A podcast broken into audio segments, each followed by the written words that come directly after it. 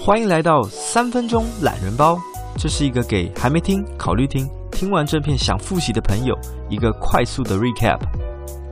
这集的访谈邀请到 S 风格社群工作室的 S 编，谈谈职涯发展规划。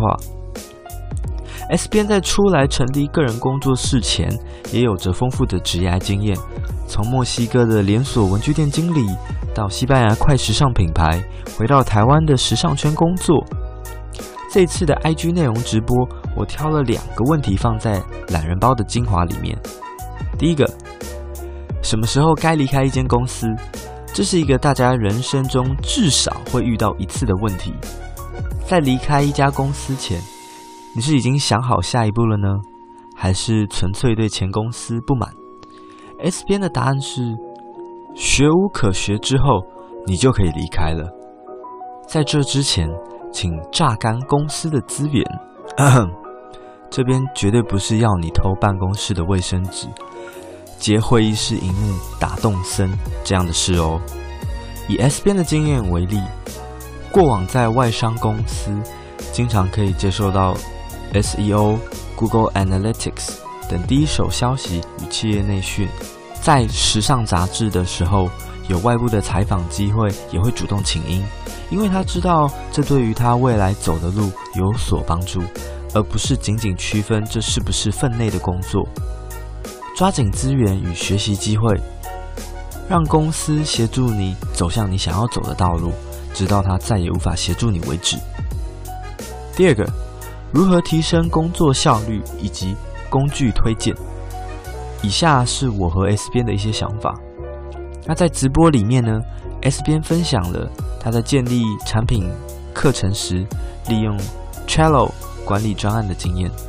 另外，我们也分享了行事历管理，像是 Google Calendar 啊、Notion 的工具。其中很重要的一点，时间预留，不只是工作事项，你的休息时间、你自己想做的事情的时间规划都要安排进来。为什么要这样做呢？因为人很容易高估自己的产能，很多时候工作效率不佳，就是因为错估了消化能力，而在短时间之内排进太多的事情。再来一点，工时计算，先记录标准工时，再优化工作流程。大部分的时间浪费来自于人类天生就是很难感知时间。所以在你还不确定这件事情平均要花你多少时间的时候呢，先把你所花的时间记录下来吧。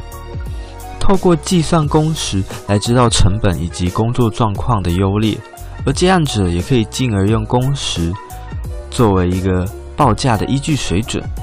这边推荐一个网站，Toggl，T O G G L，它可以帮你追踪你在各个装置从事这一件事情所花的时间。以上呢，就是这一次的三分钟懒人包。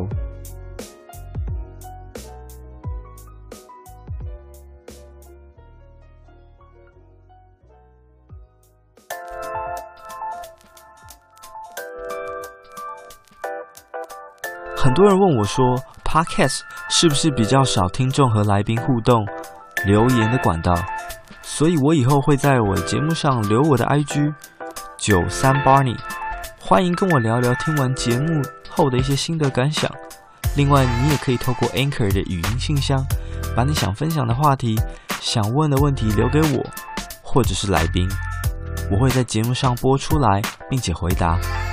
方法是在 Google 上打我的节目名称 Barney's Talk，空一格 Anchor A N C H O R 就可以搜寻到喽。